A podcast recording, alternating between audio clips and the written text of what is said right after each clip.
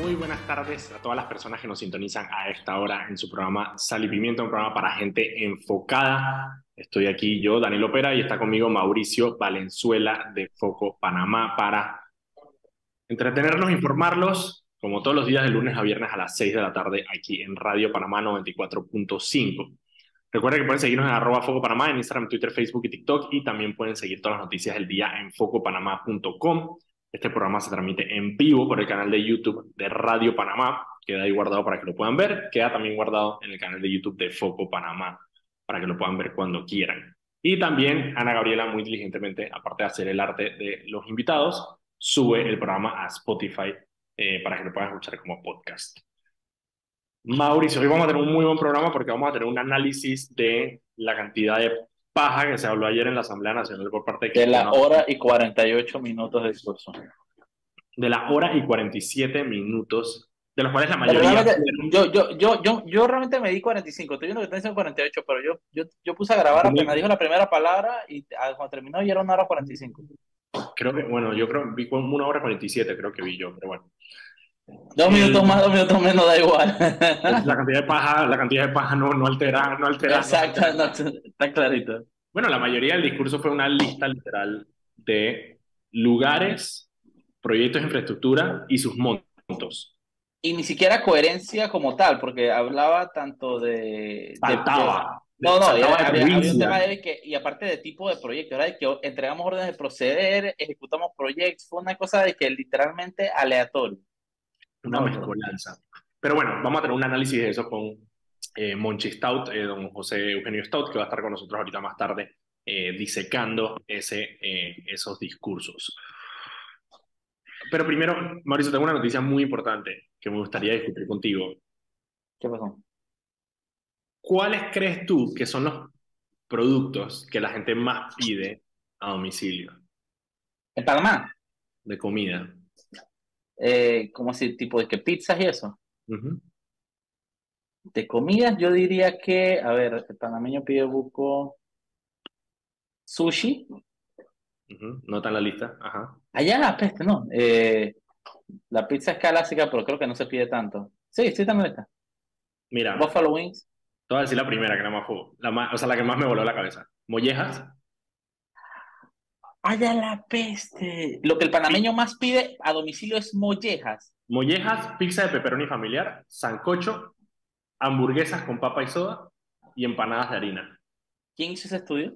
Eh, pedidos ya. La marca de pedidos ya hizo ah, pedidos ya. Wow. Hizo un análisis de cuáles son los pedidos que más pide el panameño. Mollejas. Mira que yo nunca me hubiese imaginado que la gente pedía las mollejas. Para mí las mollejas es un tema de que de día pío, de que, Aparte que estás en fuego, y que después de una fiesta vas y comes la vaina. Pero parece que hay toda una cultura constante. O el panameño siempre está en fuego y pidiendo molleja, o hay una cultura de comer molleja. Bueno, te voy a decir otro dato rapidito. La mayoría de los pedidos se realizan entre las 6 de la tarde y las 7 de la noche. Entonces, no. 6 de la tarde y 7 de la noche. Pero, pero, ok, y la otra cosa que me parece raro con el tema de las mollejas. Y yo te... ¿Cuántos restaurantes venden mollejas? No, pío, pío, pío, pío, punto. O sea, no hay más. No solo eso, que las mollejas son baratas. Entonces tú estás pagando más de envío que de molleja. mucha gana, mucha gana como molleja. A menos de que Pío Pío tenga envío gratis en pedido ya, que en realidad no sé si lo tiene. No sé, pero, igual, da, igual, da igual. Es que muy, muy interesante. Muy interesante. Las otras, hay unas que honestamente no son tan, o sea, dije, bueno, Panamá, Panamá Chorrera y, y, y Arraiján son lo que más piden, pero bueno, claro, ellos se concentra la mayoría de la población. Así que no es tan, no me sorprende tanto. Eh, sí, exacto. Y tengo, tenía esa noticia para ti y tenía otra, así como saliendo, ¿sabes? No, de algunas de las que me, me, me, llamaron la atención rápidamente. Ah, eso, eso está bien raro, de verdad que sí. Me, hubo otra otra, otra que me llamó también la atención por su ironía. Resulta que la, la Defensoría del Pueblo eh, le envió una comunicación al Meduca sobre dos incidentes que se dieron de discriminación em, que se dieron en diferentes planteles educativos eh, públicos. Y uno es, según dice el comunicado del, de la Defensoría del Pueblo, que en la, escucha el nombre, en la escuela es que en la escuela República, espérate, espérate, espérate, espérate. Lo, quiero tener, es importante el nombre. El nombre, es el nombre de la escuela es muy importante. Escuela eh, en la escuela República Árabe de Libia, Ajá. a un estudiante fue agredido por tres compañeros por usar turbante. ¿Qué? Por usar turbante, imagino que el, el, niño tiene que ser, bueno, de su familia, sí. de ascendencia eh, indostán o, o, eh, eh, sí. india, perdón. Sí, y lo discriminaron obviamente y unos niños lo golpearon. El Meduca aparentemente no tomó las, las, las, las acciones que debía tomar eh, para evitar este tipo de acciones. Pero que en la República Árabe de Libia... Exactamente, la ironía, la ironía. La ironía. Tú tengas a un niño siendo discriminado por, ¿sabes?, usar turbante, me parece una vaina como medio... Mm, surreal. Bastante surreal de esas cosas que pasan en Panamá. Qué loco, qué loco, qué loco. Y qué, qué feo. Son cosas que uno pensaría que está. Panamá siendo siempre tan diverso, uno pensaría que esas cosas no pasan aquí. Pues, pero qué poco, qué poco. Al final los chiquillos hacen lo que repiten, lo que ven en casa y lo que ven en su entorno. Y, sí. y si tenemos gente que, que, que, dice robó pero hizo y, Exacto, y Panamá, y Panamá para los panameños y estupideces de esas, cualquier cosa puede pasar. Es correcto. Mira, tengo un par de noticias sueltas por ahí eh, ok, una era que me tiene la sangre hirviendo es el tema de los hermanitos Martinelli. De nuevo, como cosa rara. Los hermanitos Martinelli están en este momento presos en Nueva York. Presos, condenados eh, por, eh, por fraude, lavado de dinero. Según ellos, eh, por lavarle dinero a su papá producto de las coimas de Odebrecht. Según ellos mismos, eso no lo, no lo estás inventando tú, ni yo, ni nadie. Ellos mismos confesaron haber hecho eso. Es correcto, ellos mismos. Ellos tienen un caso en Panamá, varios casos en Panamá. Tienen el caso de Luapol, tienen caso, el caso de Brecht. Y antes de, cuando ellos vivían en Miami, que no habían sido todavía eh, detenidos, antes de su, de su plan de, de, de fuga, ellos habían consignado una fianza de 2 millones de dólares para que cuando regresan a Panamá, porque claro, se les estaba acercando el cerco, se les estaba cerrando el cerco en Estados Unidos, los más estaban buscando una salida, trataban de aterrizar en Panamá, para que cuando ellos llegaran a Panamá no los metieran presos, una fianza de escarcelación. Dos millones de dólares. Cuando ellos eh, eventualmente hacen su, su, tour de fuga de Estados Unidos, que pasaron por varios países. Trataron de salir en, en, yate, en avión, toda vaina.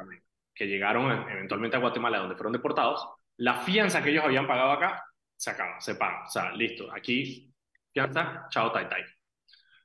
Cuando ellos fueron detenidos en Estados Unidos, pasa un poco lo mismo. Te llevan ante un juez eh, de garantías que, dependiendo de tu caso, puede que te dé una fianza de escarcelación para que no, puedas, no tengas que estar en la cárcel hasta que llegue el juicio. Ellos pidieron eso en Estados Unidos. Eh, creo que trataron de consignar, bueno, eran como tres y pico, tres entre tres y cinco millones de dólares más 250 mil dólares en cash, un montón de vainas. Y la jueza les dijo no. Bueno, no me acuerdo si era una jueza o un juez. Les dijo que no, por varias razones. Uno, por la naturaleza del delito, porque era un delito que en Estados Unidos se lo toman muy en serio, que es el tema de wire fraud, que es eh, eh, fraude financiero. Y porque, segundo punto, porque ellos eh, tenían un riesgo de fuga ellos habían, se habían fugado de Estados Unidos. exactamente, ellos ya, ellos ya intentaron fugarse, ellos tienen pasaporte, tienen los recursos para agarrar y tener un avión listo y ellos los agarraron subiéndose un avión de Guatemala, tratando de fugarse también de Guatemala.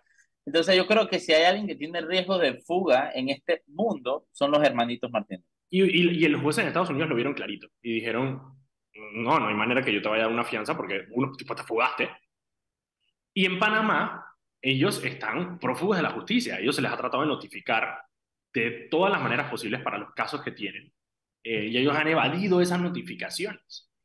Entonces, que ahora un juez eh, haya acordado a darles una fianza de excarcelación, que ya de por sí, eso de fianza de excarcelación, no, usted lo agarran, usted lo pone enfrente a un juez, y el juez entonces podrá determinar, basado en su caso, si usted tiene que esperar, bueno. Sí, ¿cómo le, le, están dando una fianza de excarcelación sin estar encarcelado? La misma ahuevazón del habeas corpus preventivo. Dice que voy a meter un habeas corpus para cuando me agarren, para que no me agarren.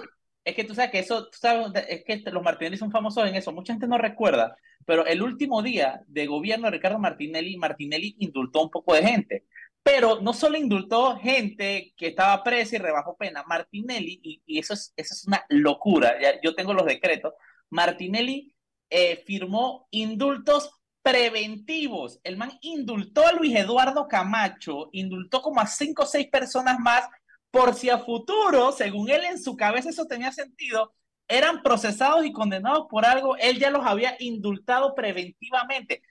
Esa, esa, ese mamotreto de documento fue firmado por el presidente de la República y reposa en la Gaceta Oficial, para que tú sepas. es, exactamente.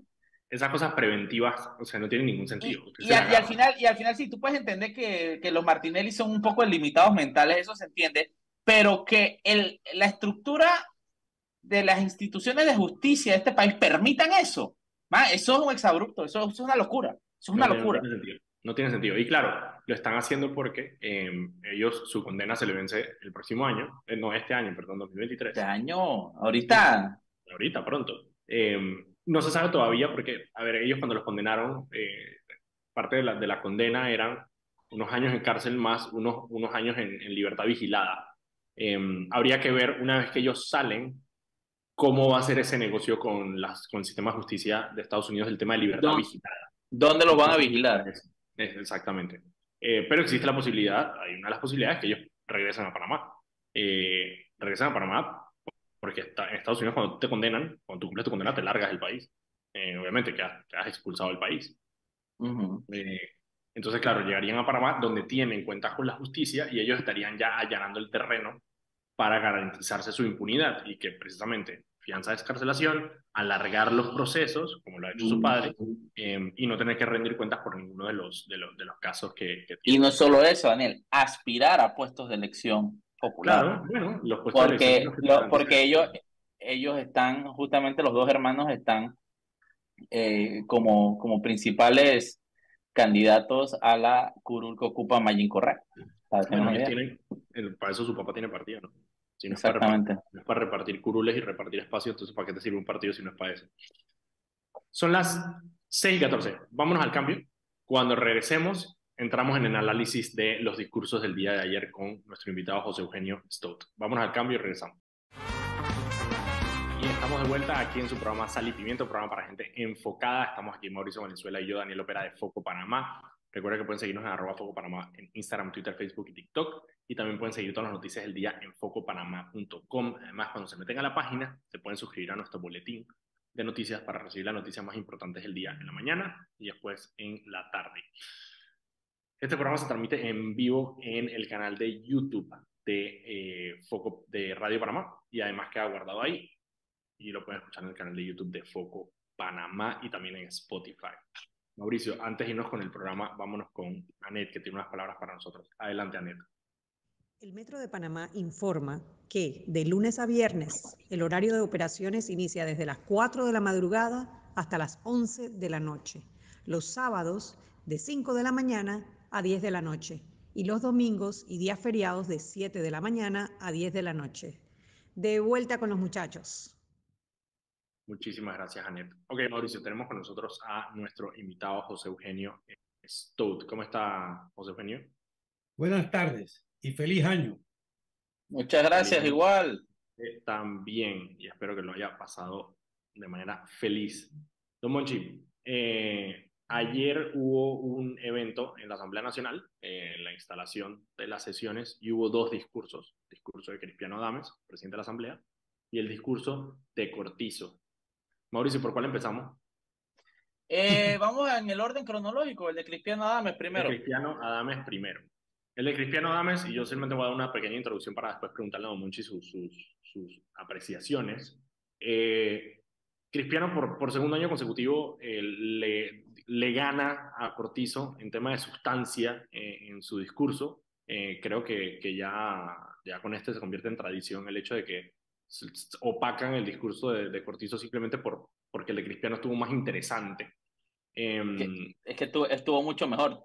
Sí, bueno. Dijo algo. Yo te, yo, dijo, algo. literal. Eh, eh, para resaltar, ok, eh, empezó Cristiano el discurso tirándole piedra al Ejecutivo, diciéndole que le faltaba liderazgo para contener las, las diferentes crisis sociales que han pasado, que vienen, que están en proceso, ¿no? también le tiró plomo a la corte, justamente por el tema de haber demorado tanto el fallo de la mina. Y no quiero profundizar porque quiero escuchar la opinión eh, del señor Stout, pero una de las cosas que a mí me llamó más la atención, que yo creo que Cristiano no cayó en cuenta lo que dijo, cuando estaban hablando del tema de la ley de extinción de dominio, Cristiano usó estas palabras y dijo que casi todos los diputados no tenemos nada que temer. No dijo todos, Él dijo, casi ningún diputado tiene nada que ver con el narco. Entonces, dando a entender que él sí sabía que había algunos que sí. La mayoría no, pero algunos que sí. Él pudo haber dicho, aquí ningún diputado tiene nada que ver, no, pero él dijo que no, la mayoría de los diputados no tenemos nada que ver. Lo que me dio a entender que el presidente del primer órgano del Estado sabe que hay diputados que están metidos en el narco. Así es, así es. Don Monchi, su apreciación sobre el discurso de Cristiano Adames. Bueno, eh, Cristiano ha venido, digamos, eh, empedrando el camino hacia su eh, deseada candidatura presidencial y este ha sido un discurso en que le ha pegado al presidente de la República, ha sido muy claro para todo el país y muy fuerte además, o sea, falta de liderazgo, en fin, le ha dicho de todo, de todo, falta de iniciativa, le ha dicho de todo de verdad que ha sido un discurso sorprendente desde el punto de vista de la, su agresividad hacia el gobierno y sobre todo hacia el presidente de la República. Eso a mí me lleva a pensar que él no ha desistido de su posible candidatura presidencial y que es muy probable que vaya a las primarias. Él no tiene que renunciar el día 15, ningún cargo electo tiene que renunciar y por lo tanto eh, él tiene tiempo todavía hasta junio para ver qué posibilidades reales tiene de eh, competir con alguna posibilidad de triunfo o de pactar y acordar para entregar sus votos al que va a ganar, que eso siempre es parte de, de formas de hacer política, ¿no? Eso por una parte. Por otra parte, efectivamente, eh, Eh, lo que ha dicho Mauricio es cierto, o sea, dijo algo sorprendente. Yo no sé cuántas personas se dieron cuenta, pero dejó colgados de la brocha del narcotráfico a algunos diputados. dijo con toda claridad que no todos estaban vinculados, la mayoría no estaban, eh, no tenían nada que temer porque no tenían nada que ver con el narcotráfico gravísimas declaraciones del presidente de un órgano del Estado, por supuesto.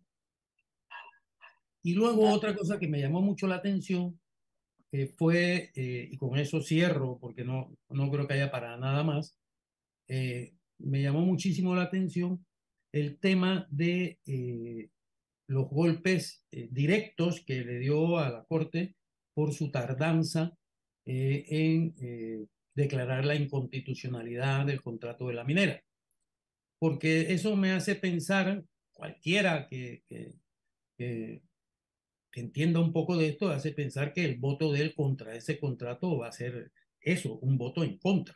Eso, mire, yo, para hacerle paréntesis ahí, porque yo creo que también me, me, pareció raro también que él hizo énfasis en cómo el, el, cómo el fallo afectaba la seguridad jurídica eh, del país. Eh, lo cual digo, es un pensamiento sensato, pero claro, siempre hay que leer entre líneas porque él es el presidente de la Asamblea, o sea, no es, no es cualquier persona que está dando simplemente su opinión. Sabemos que el contrato minero eventualmente va, va a terminar en la Asamblea y va a tener que ser discutido en la Asamblea. Sabemos que Cristian por lo menos a julio del 2021, tenía una cantidad importante de votos dentro de la, de, la Asamblea para poder manejar, no sabemos si los tiene todavía. Eh, pero ¿cómo se interpreta, digamos, ese, el hecho de, de, de dedicarle tiempo a eso? de criticar a la Corte por la, por, por, por la tardanza, eh, pero al mismo tiempo enfocarse, digamos, en, en, cómo esto puede afectar el tema de la seguridad jurídica. Bueno, yo, yo pienso que eh, hay que, entendiendo la naturaleza de la Asamblea de Diputados, es decir, una naturaleza esencialmente corrupta, eh, como sabe todo el país, eh, podemos pensar que es una forma de eh, empezar a valorarse, ¿no? Frente a la minera y frente al Ejecutivo a la hora de aprobar o no el contrato que le va a llegar a la Asamblea, ¿verdad? Sí, como, como decir, hey, recuerden que por acá tienen que pasar. Exactamente. Y recuerden que yo tengo quizá argumentos que pudiesen eh, permitirme eh, estar a favor o estar en contra. Eso va a depender de, eh, de. E, eso es así, es decir, eso es así. Brutal. Em, la, la, otra cosa, él hizo énfasis en eso, en, en, el tema de la extinción de dominio. Ya él pidió que, se, que, que el Ejecutivo retirara la, la, ley de extinción de dominio. Eh, el Ejecutivo no la va a retirar. El, el, el director, el ministro de, de, Seguridad fue muy claro en decir que, que esto era una prioridad para ellos. Eh, ya incluso por un tema, digamos, de, de, de, de capital político y de capacidad política es muy... No, e, incluso, Daniel, algo interesante que es el, el argumento que utiliza Cristiano para, para para contrarrestar la ley de extinción de dominio, es básicamente decir que la, las instituciones en Panamá no son lo suficientemente fuertes y que no tenemos las instituciones. Y que, hermano, pero, pero, pero es que es culpa de ustedes, pues, ¿me entiendes? Es que, decir que él manda decir que nosotros somos unos mediocres institucionalmente, así que por eso esta ley no la podemos tener, porque tú sabes que nosotros mismos la vamos a usar mal. El man está dando a entender eso. ¿Qué, qué capacidad tú tienes que tener para pa que esa sea tu excusa? No es de que no, porque va a es de que más, aquí no, el, este país institucionalmente no sirve. Mira, Mauricio, eso, eso, es tan eso, eso, eso se explica muy fácil. En la mafia nadie, nadie confía en nadie y todo el mundo desconfía de todo el mundo porque todos se conocen y todos saben su propia naturaleza. Y en este caso pasa exactamente lo mismo. O sea, ellos lo que dicen es, espérate, yo sé cómo se manejan las vainas aquí, porque yo las manejo así. Y yo no voy a permitir que, que esto se pase porque si yo sé cómo se manejan porque yo las hago, yo podría hacerlas y como yo podría hacerlas, alguien más podría hacer la maleantería. Vale, es una, una como un, como un, un, un stand-up mexicano donde dice que no, espérate un momentito. O sea, yo, o sea yo, yo no quiero que esto me pueda afectar a mí más adelante. Olvídate, porque claro, ellos lo ven en función de, eh, no tanto, a ver, el, punto clave en el tema de extinción de dominio es el tema de corrupción. Está, eh, los la ley establece unos delitos de los cuales se puede aplicar la jurisdicción de, de, extinción de dominio, es decir, que le pueden quitar los bienes y la plata a las personas y esas personas tienen que salir a probar que los bienes los obtuvieron de manera regular. Cuando empiezas a tipificar cuáles son los delitos que caben dentro del marco, obviamente el principal es narcotráfico, pero es que resulta que con narcotráfico empiezan, hay otros delitos muy asociados, blanqueo de capitales, enriquecimiento claro. ilícito, entonces claro, ya empiezas a entrar en mi territorio incluso si yo no tengo nada que ver con, con, con, narcotráfico, digamos que yo soy un diputado que no tiene nada que ver con narcotráfico, pero es que cuando te empiezas a hablar de blanqueo de capitales, ahí sí me empieza a tocar a mí, puede ser. Si empiezas a hablar de enriquecimiento ilícito, ahí me Claro. Ni hablemos de meter el tema de corrupción dentro de los delitos con eso, eso sí no, o sea, eso no va a pasar. Pero es que estamos en peligro de que ni siquiera, digamos que el Ejecutivo diga, dale, perfecto, no vamos a meter corrupción. Dejémoslo solamente en narcotráfico, enriquecimiento ilícito y blanqueo de capitales. Incluso ahí ellos dicen, no, espérate, narcotráfico solamente. Bueno, pero es que narcotráfico solamente no me sirve porque la estructura criminal no necesariamente voy a agarrar al man con la cocaína, pues que yo lo agarre precisamente porque tenía plata guardada que no tenía por qué tener, o sea, empieza todo ese tic-tac, entonces ellos no lo va, o sea, la asamblea no lo va a aprobar, no lo quiere aprobar, por más que la presión del Ejecutivo, eh, la Embajada de Estados Unidos ha sido muy vocal en su, en, su, en su pedido en que se discute esta ley, yo simplemente no veo la disposición dentro que, de la Asamblea Y a mí me molesta mucho que se trate de, de, tomar esto como un tema nacionalista, de que nadie nos va a imponer nada. Claro, que, es que, que, hermano, ¿en serio ese es tu nacionalismo? Es decir, que no, no, nosotros seremos mediocres y maleantes, nadie nos va a decir lo contrario, ningún país va a decirme aquí que yo tengo que dejarse maleante. Es literalmente lo que están diciendo, ¿no? Entonces, ese, es el otro, ese es el otro argumento. El otro argumento eh, que ellos dicen es de que, bueno, y, y usó una analogía tan gaya, dije, bueno, lo que pasa es que la píldora no funciona de la misma manera ah, en todo Cristiano lado. Adame citando a Roque Dalton. Yo creo que Roque Dalton estaba en la tumba y eso, eso. Una locura, una locura. Ese es el otro argumento, claro. Ellos dicen, bueno, nosotros fuimos a Colombia y en... Ah, ese es el otro, el del tiempo, que él dice, bueno, en Colombia se demoró 18 años. Sí, bueno, perfecto, está bien, pues, ¿y por qué aquí no se puede demorar 12 meses? Pues, no, porque en Colombia demoró 18, aquí tenemos, que, aquí tenemos más. O sea, si en Colombia fueron 18, aquí van a ser 24. Pues, 24. Sí, 18, 18 años en medio, de, en medio de una guerra contra los dos carteles más grandes del mundo. Pues, que, bueno, guerrilla, bueno, pero precisamente estás dando, la, estás dando la razón, ¿no? ¿Por qué en Colombia se demoró 18 años una ley como esta en pasar? Precisamente por la influencia política que tenían los carteles para no aprobar la ley. Son las no, además, Ellos ah. tienen como, como asamblea, como órgano legislativo, ellos tienen la capacidad de enmendar, reformar, adicionar, retirar, ellos pueden modificar la ley como quieran. Es decir, aunque salga un bodrio, como la mayoría de las leyes que salen de ahí, eh, pero ¿por qué retirarla? Es que es pánico, hay un pánico. Es que eso, usted, es que eso es muy importante. Ellos podrían hacer lo que hicieron con la ley de incentivos fiscales, podrían hacer lo que hacen cualquiera, que agarran y que sí, trae acá con las reformas electorales. Me sale, entra una cosa y sale algo completamente distinto. Pero le, tiene, le tienen tanto miedo que no se atreven ni a tocarla, ni a abrirla, ni, ni, ni, ni, a, hacerle doble clic al archivo. Le tienen pánico. Claro, porque bueno, esa es la otra. Hay pánico, hay pánico. Claro, pues la otra también es que, bueno, yo, yo controlo lo que puedo controlar, pero el problema es que me da miedo lo que yo no puedo controlar. Y yo controlo ciertos votos, pero el día de mañana esos votos pueden cambiar. Son las seis y media. Vámonos al cambio. Cuando regresemos, entonces hablamos del discurso de el discurso del presidente eh, Laurentino Cortizo. Cuando regresemos al cambio. Y estamos de regreso aquí en su programa Sal y Pimiento, un programa para gente enfocada. Estamos aquí Mauricio Venezuela y yo, Daniel Opera, de Foco Panamá. Recuerden que pueden seguirnos en arroba Foco Panamá en Instagram, Twitter, Facebook y TikTok. Y además pueden seguir todas las noticias del día en focopanamá.com. Este programa se transmite en vivo por el canal de YouTube de Radio Panamá, que ha guardado ahí para que lo puedan ver cuando quieran, igualmente en el canal de YouTube de Foco Panamá. Y el programa también se sube a Spotify para que lo escuchen como podcast. Antes de irnos con el resto del programa y la entrevista, vámonos con Anet, que tiene unas palabras para nosotros. Adelante, Anet. Paso a paso se construyen los cimientos de la línea 3, una obra que cambiará la manera de transportarse de más de 500.000 residentes de la provincia de Panamá Oeste. Metro de Panamá, elevando tu tren de vida. De vuelta con ustedes, muchachos. Muchísimas gracias, Anet. Hoy estamos conversando con José Eugenio Stout, analista político, sobre el día de ayer en la Asamblea Nacional y eh, los discursos eh, que hubo en la Asamblea Nacional. Ya hablamos del, de Cristiano Dames. Y luego el de Cristiano Dames vino el tan esperado, tan ansiado discurso de Laurentino Nito Cortizo en esa rendición de cuentas al país. Mira, yo para meter mi cuchara, antes de darle la palabra a, a nuestro invitado, una de las cosas que más me impresionó, Cortizo le dedicó más tiempo a los saludos protocolares que al tema de la Caja del Seguro Social. A la Caja del Seguro Social le dedicó dos líneas.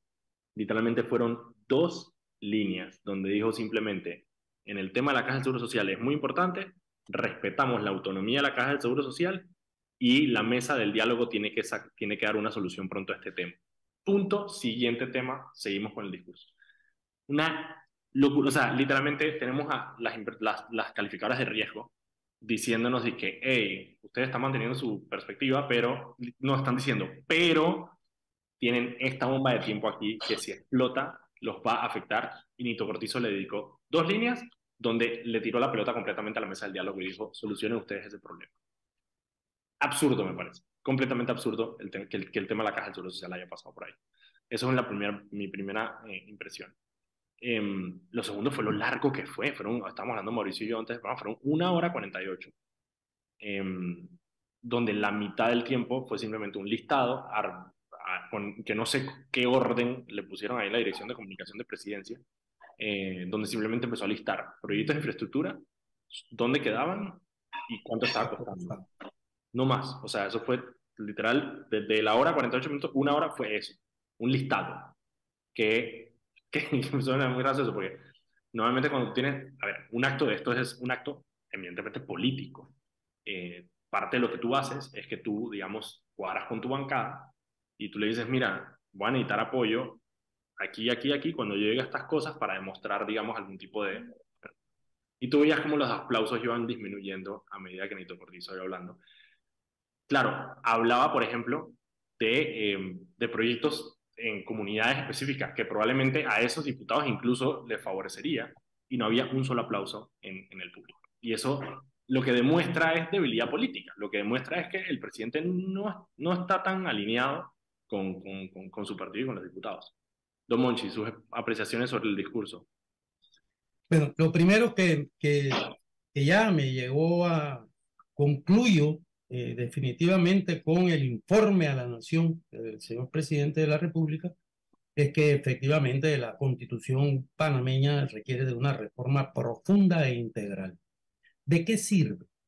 De que un señor, como si fuera un rey absoluto, se dirigiera a sus vasallos durante una hora y 48 minutos y nadie, nadie pueda ni discutirle, ni plantearle nada, ni criticarlo, ni nada, ni corregirlo, nada. La Constitución de la República tendría que autorizar que los jefes de bancada en la Asamblea, en una, república democrática, después del informe de la Nación, se levanten y le respondan al señor presidente. Porque lo primero que le podrían decir al señor presidente son un millón de cosas, ¿verdad? Pero un millón de cosas. Eh, y para, para no profundizar en ello, quiero decirle, y esto es un mensaje de buena fe al señor presidente, ¿no? El que le metió en el discurso que hasta los niños podían dar fe de las buenas obras del gobierno, a ese señor debe destituirlo de inmediato. Los niños no tienen criterio político, no pueden votar, no pueden evaluar si un gobierno es malo o un gobierno es bueno, solo al, perdónenme, pero al idiota que me, le metió eso al señor presidente, porque el señor presidente le hacen el discurso, y eso yo lo entiendo, eso es normal, ¿verdad? Sí. Y, y él ni se habrá dado cuenta de lo que leyó, pero eso es vergonzoso decir una cosa como esa. Sí, pero no, es, que, es, que, es, que, es que literalmente Don Monchi era en una hora y 48 minutos, es bastante tiempo para decir bestialidades como esa que dijo. Y, y podemos pasar aquí todo el día comentando una tras otra. Yo le, le soy sincero, nosotros estamos transmitiéndolo en vivo. Yo estaba en la oficina y yo cada vez que e, era una cosa que ya me dolía la cabeza. Yo he cubierto muchísimos de estos discursos de la nación de distintos presidentes, desde, desde el primero que dio Martinelli hasta, hasta esto, y, y, yo nunca había visto un despliegue. Yo he visto cosas, he visto a Martinelli ahí moviendo la prensa, insultar, etcétera, etcétera, pero yo nunca había visto un, un despliegue tan largo de decir nada. Fue una cosa realmente desgastante porque que, el discurso, el mediocre discurso Cristiano haya opacado esto que hizo el presidente, no es como, mire, yo le puedo decir, yo cubrí a Hugo Chávez varias veces, eran seis horas dando discurso, y las seis horas uno estaba ahí pegado, pegado. Este tipo fueron una hora y cuarenta y ocho, yo sentí que fue un día entero. Eso es triste, eso es triste. Bueno, él eh, empezó por, por señalar las, las cosas en las que insisten erróneamente en señalar, para justificar, eh, no sé si el mal gobierno qué es lo que quiere justificar, claro, esto de la, bueno, en fin, todo esto le ha caído encima la pandemia, los huracanes, la guerra de Ucrania. A ver, nadie va a juzgar en ningún país del mundo a un gobierno porque haya tenido estas dificultades. Se les va a juzgar es por cómo enfrentaron estas dificultades, que es distinto. O sea que no se puede utilizar de excusa ni la guerra de Ucrania, ni la pandemia, ni nada de estas cosas.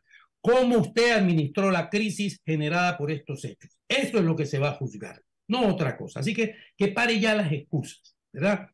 En cuanto a la caja de seguro social, eh, por ir a temas fundamentales, eh, bueno, a mí me, parece, me pareció esas dos líneas una enorme falta de respeto a la ciudadanía. Y voy a decir por qué el señor presidente de la República tiene tres ministros en la junta directiva de la Caja de Seguro Social. Él no tiene que esperar a que nadie presente una propuesta. El gobierno nacional a través de sus ministros, que además están en la mesa del diálogo, que en este momento está paralizada, pero que no necesita ni convocarla. La, ellos pueden presentar una propuesta para el IBM en la junta directiva y la junta directiva está obligada como cualquier otra propuesta que haya, a llevarla a la mesa del diálogo cuando se vuelva a abrir. O sea que nos dicen mentiras descaradas y, y lo lamento, señor presidente, pero es que esas cosas no se dicen así porque son tan falsas que se caen por su propio peso. Usted tiene tres ministros ahí. O sea, que no le eches muerto a nadie que no sea usted mismo, porque usted no le ha dado instrucciones a su ministro si es que tienen alguna propuesta, ¿verdad? Que no sea patear la pelota con un crédito de 600, 700 millones para pagar las jubilaciones del 2024 y que le caiga el muerto al gobierno que viene, pero le caerá un muerto ya sentado y cabalgando el caballo del poder, que es lo único que interesa aquí, ¿verdad? Lo que le imputa a ellos, exacto, eso es lo que le importa. Lo importante es llegar, ya después, mira, eso es un problema para mañana. Y, luego habló del tema de los medicamentos, lo maravilloso que era la comisión de medicamentos, cuando hacía unos minutos el señor Cristiano Adames había dicho que eso no servía para nada, porque lo que iba a resolver el problema de los medicamentos es la ley que ellos van a aprobar, que ellos están discutiendo. O sea que, de verdad, no sé, es que hasta para pegarse deben ponerse de acuerdo. Oye, pégame de esta manera, no me pegues. Ah. De, verdad, es que, es que, claro, es que caen en el ridículo, porque la, gente que, la poca gente que escuchó el discurso, porque vamos a ser sinceros, ¿verdad? Más allá de Martinelli y los periodistas y, y, y Yanivel Ábrego, en el restaurante en el que se encontraba. Ahorita hablamos de eso, ahorita hablamos de eso se dan cuenta de una vez, oye, pero si el, señor presidente de la Asamblea acaba de decir que la, solución del problema de medicamentos viene porque ellos van a hacer una ley. ¿Qué tiene que ver entonces la Comisión de Medicamentos? Que, que efectivamente no ha resuelto absolutamente nada en torno a los medicamentos, ¿verdad? No ha resuelto absolutamente nada, como no ha resuelto absolutamente nada de nada. Eh, hay que decir la verdad. No, no solo, a partir de la verdad es que se pueden afrontar los problemas e intentar resolverlos. No solo no han, no han resuelto nada, o sea, el, el, el, gran intento que ellos hicieron de, del 30% de descuento en las farmacias le generó una crisis enorme cuando los dueños de la farmacia dijeron no lo vamos a implementar. Eh, y, empezaron con, con, con, multas y todo, y a, los de la farmacia les importó un carajo, los de pequeña farmacia y dijeron, multame todo lo que te dé la gana, no va a pasar. Entonces, incluso las soluciones que han planteado no solo no han servido para nada, es que los han debilitado y le han quitado precisamente el propósito que ellos querían establecer. Es, una locura. De, verdad que todo ha sido, por ejemplo, otro dato importante que se utilizó en el discurso para, en el informe a la nación, para justificar pues el déficit fiscal y, y la poca inversión, etcétera, es que en dos años de la pandemia ellos han dejado de percibir 4.477 millones de dólares en impuestos. Se han dejado de recaudar eso. Yo quiero recordar al señor presidente que el director general de ingresos el año pasado dijo que se habían evadido 3 mil millones de impuestos. Por lo tanto, este año, como mínimo, son 5 mil millones sumados los dos años de evasión de impuestos. Y la evasión de impuestos ocurre en este país porque no hay las leyes suficientemente firmes y fuertes para evitar eso. Y ese es uno de los problemas que tenemos con las listas, ¿verdad? Que no hay castigo a la evasión de impuestos y por lo tanto estos tipos dicen esto es un paraíso fiscal. No lo somos jurídicamente, pero técnicamente lo seguimos siendo, claro. O sea que Sí, señor, si usted no pudo recaudar cuatro mil y pico de millones, pudo haber recaudado hasta seis mil millones si usted hubiera apretado y hubiera penalizado duramente, como en los países civilizados, la evasión de impuestos, que es el mayor de, los de las corrupciones, ¿verdad? Y teniendo, y teniendo la herramienta para poder hacerlo. Y teniendo la herramienta y todo el poder del Estado para ello. Tomochi, son las 6 y 45. Vámonos a un cambio. Cuando regresemos, Todavía le quiero preguntar dos cositas más sobre el discurso del presidente, pero también quiero saltar a lo que usted mencionó ahorita, ese, esa mm, jugada que hicieron los eh, diputados disidentes de Cambio Democrático eh, de no ir a la Asamblea Nacional. Vamos al cambio y regresamos. Y estamos de regreso aquí en su programa Sal y Pimiento, programa para gente enfocada. Estoy aquí Mauricio Valenzuela y estoy yo, Daniel Opera de Foco Panamá, para entretenernos e informarlos como todos los días de lunes a viernes a las 6 de la tarde aquí en Radio Panamá 94.5. Nos pueden seguir en arroba Foco Panamá en todas las redes sociales y pueden seguir las noticias en focopanamá.com. Antes de irnos con el último bloque con nuestro invitado, vámonos con Anet, que tiene unas palabras para nosotros. Adelante, Anet. Recuerda que en el Metro de Panamá, por la seguridad de todos, es importante esperar el tren detrás de la línea amarilla. Viaja seguro, cumple las normas. Seguimos, muchachos. Muchísimas gracias, Anet. Don Monchi, la última pregunta que tenía era, em, porque claro, este discurso, y ahorita hablamos un lo hablamos un poco con el tema de Cristiano, este discurso cae en un momento donde quizá mucha de la atención ciudadana, por lo menos en los últimos días de diciembre, estuvo sobre el tema del contrato de la mina, que ahora mismo está en negociación, slash arbitraje, slash quién sabe qué tipo de negociaciones están haciendo.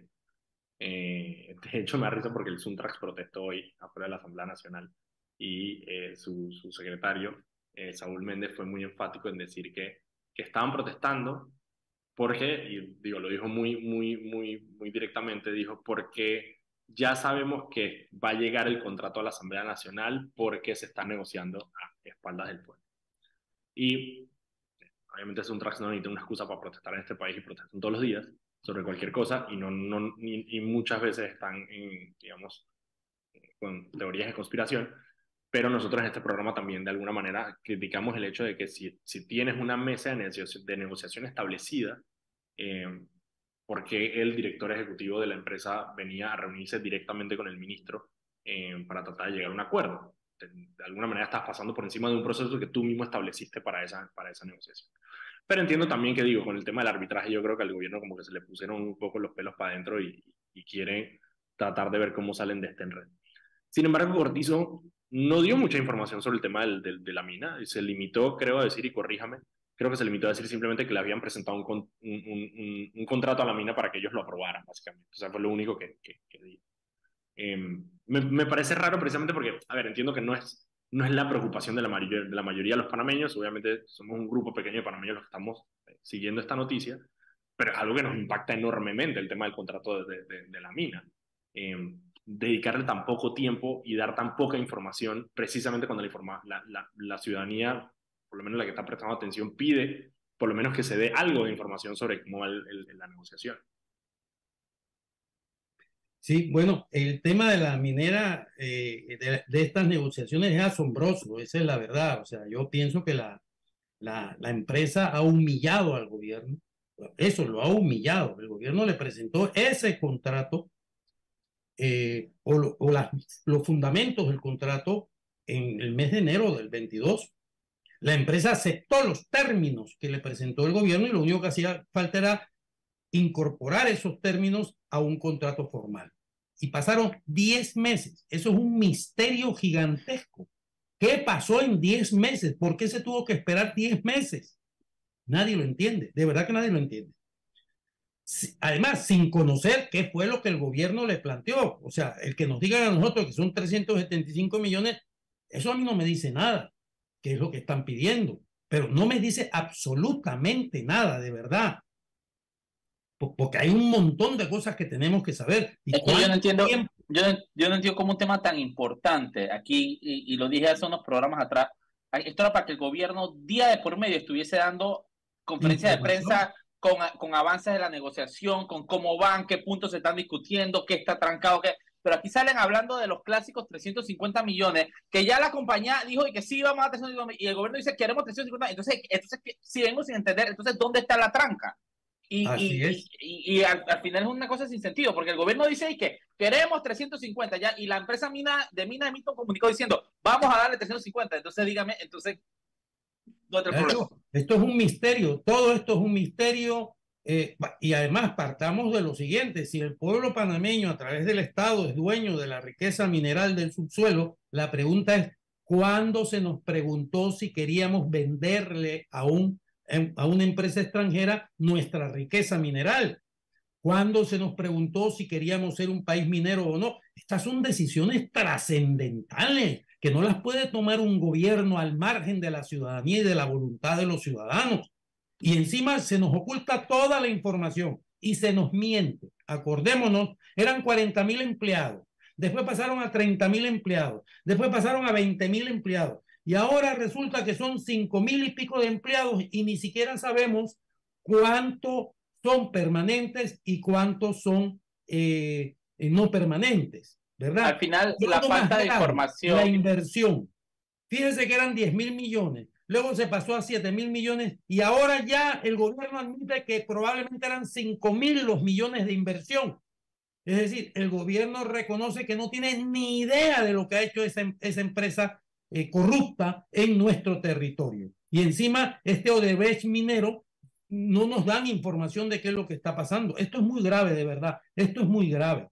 Esto no puede, no puede seguir así. Yo sigo, yo, sigo, yo sigo con el hecho de que de que con un tema tan importante, eh, Nito no haya dicho absolutamente nada. O sea, en, en, en el momento y en el estrado donde, donde es el momento perfecto precisamente para, sea, a ver, sí, como dice usted, los que estamos viendo la, la asamblea somos muy pocos en el día a día, o sea, en general la gente no ve la asamblea, se informa a través de los medios de comunicación. Pero bueno, para, para eso estamos nosotros ahí, para, para, para obtener algún tipo de información. Es que, y, y, y yo siempre lo mido eh, no, yo siempre lo mido de, de, cuando estamos escuchando este tipo de, de, de, discursos, ¿cuántos titulares genera un discurso como este? Y un titular como este debería generar, debería, un, un, discurso como este debería generar titulares y deberías poder sacar titulares. Y ayer estamos discutiendo Mauricio y yo mientras estaba la transmisión. Nada, ni o sea, no, a mí no, yo, yo, estaba escuchando y no se me ocurría ni un solo titular que yo pudiera sacar. En, em, y definitivamente que el tema de la mina era uno de esos titulares que debía haber salido de ahí. Es decir, por supuesto. Por panameños y panameños, como dice él, eh, como parte de este proceso de rendición de cuentas, las preguntas que todos tenemos. ¿Dónde está la traba? qué es lo que está pidiendo la mina, qué es lo que está pidiendo el gobierno, en dónde no se están encontrando, y, qué pasa si vamos a ir. No sabemos si otra cosa, la, la, la, humillación que hace la minera esta corrupta al gobierno nacional y el gobierno lo tolera. El gobierno dio un ultimátum. El gobierno no sabe lo que significa el concepto de ultimátum, que vayan al diccionario de la Real Academia Española. Es que, yo creo, yo creo que aquí el gobierno no, no hace mucho, no hay, que hacer mucho esfuerzo por autorridiculizarse. ¿Cómo el gobierno dice que aquí se va a negociar hasta el 14 y estamos el 3 del mes siguiente y el gobierno todavía está negociando? negociando. ¿Qué, ¿Qué, es esto? ¿Qué, qué es esto? ¿A quién la empresa se ríe de un gobierno, se ríe, la empresa se ríe del gobierno, ¿verdad? Y esto es intolerable Oye, está ofendiendo a, a, la representación de la nación. Lo digo así porque así lo dice la constitución, ¿no? No por otra cosa. Pero de verdad, esto es muy lamentable, pero muy lamentable. Yo le puedo asegurar que hay presidentes en Panamá que esta ofensa no la hubieran tolerado. Cuando además tenemos salidas, tenemos salidas. Pero bueno, yo no sé qué es lo que hay aquí detrás que no nos dicen y una, que nos una entender lo que está ocurriendo. Para mí, ni siquiera, para mí, no sé ni siquiera si es malicia, sino simplemente una incapacidad, una incapacidad gubernamental y una incapacidad de negociar. Y, eh, y tienes otra empresa, por lo tanto, una empresa muy grande, que sí sabe negociar.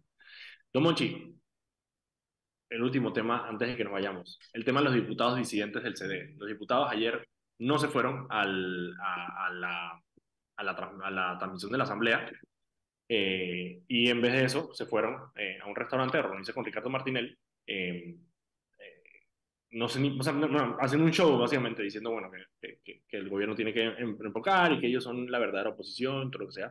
A mí, yo lo puse en la nota, en la nota que salió hoy en la mañana al respecto. La ironía es que ellos mismos votaron por esta junta directiva que ahorita están asamblando. ellos, ellos le dieron el voto a Cristiano Adames para que se sentaran en esa silla de presidente. Em, ¿Cuál es la lectura política de lo que están tratando de hacer estos diputados del CD? Bueno, yo, yo pienso que eh, en primer lugar nos vamos a llevar sorpresas, estoy convencido de ello con estos diputados del CD, ¿verdad? Que todos decimos que esos 14 diputados que quedan, porque ya hay uno que se pasó, eh, son eh, personas que van a ser fieles a RM, ¿verdad? Realizando metas a Ricardo Martinelli. Pues yo no me lo creo, fíjense ustedes. Yo pienso que aquí va a haber una negociación de si me postulas me quedo y no te hago oposición. Y si no veo que me vayas a postular, me voy, aún con la inseguridad de si me postula o no Martinelli. Es que yo creo que, es que, es que yo, eh, se, eh, se, le salió de las manos a nivel este relajo de, de, de, de, me voy, no me voy, me voy, no me voy. Y, y, ahora lo que está pasando es eso. Al final, esos diputados quieren, quieren garantizar su reelección. Ellos quieren garantizar su, su curul. Más nada que eso. Y ahorita ya se dieron cuenta muchos que ya nivel no se las puede garantizar. que RM, ahorita mismo RM tiene ya un partido establecido que tiene ya varios años en proceso de formación, ya está establecido, ya, ya esa fila para esas curules es larga y ellos no están ahí. Entonces, y luego hay un interrogante, eh, Mauricio. ¿Podrá ser candidato Martinelli? Eso es un interrogante. Yo no digo ni sí ni no. Yo no voy a meter en eso que es muy complicado, ¿verdad? Pero podrá hacerlo. Ellos también tienen ese interrogante en su cabeza. Lo que es una, lo que es una, lo que sí es una realidad es que es que no, no es seguro que pueda hacerlo. No, no, está asegurada su participación en las próximas elecciones. Y eso es peligroso, porque sumado a eso, a que, a que la jugada que ha hecho Yanivel ha salido mal con el CD, eh, el, el, la figura y algo que la gente tiene que entender es que, es que la gente votaría por, mucha gente votaría por Martinelli, lamentablemente, pero mucha gente no votaría por quien Martinelli le dice. Tú no, delegas el voto en la política. Y entonces ahí hay... No que le pregunten a Minito, ¿no? Que le pregunten exactamente, a Exactamente, exactamente. Y yo creo que ahí hay algo muy, muy, muy importante porque llegamos al punto en que estos diputados ya están viendo peligrar su reelección. Sí. Y yo de verdad me creo, bueno, no es que me creo, sino que no me extrañaría en absoluto, y miren lo que voy a decir, que aquí termine hasta diputados de, de ya nivel en una alianza o la misma ya nivel con el PRD. Es que va a depender de muchas cosas aquí. Como aquí lo único que interesa es mi pedacito del presupuesto general de la nación y no otra cosa, es, es lo único que los mueve, lo único. ¿eh? ¿Cuánto me voy a llevar del presupuesto general de la nación? Eso es todo. Quien me lo garantice, ese es mi líder. Y punto. Es que ese es el, el gran drama que tenemos como país, el hueco en el que estamos, ¿verdad? Que no hay ideologías, no hay propósitos, no hay programas, no hay nada, no hay nada. Entonces, el país está en una situación muy difícil, muy difícil. Y muy como siempre, muy interesante y muy deprimente hablar con usted en este programa. Gracias por acompañarnos a, a, disecar estos, estos discursos. Muchas gracias. Y los invitamos a, escuchar el programa el día de mañana aquí en Radio Panamá a las 6 de la tarde. Hasta luego.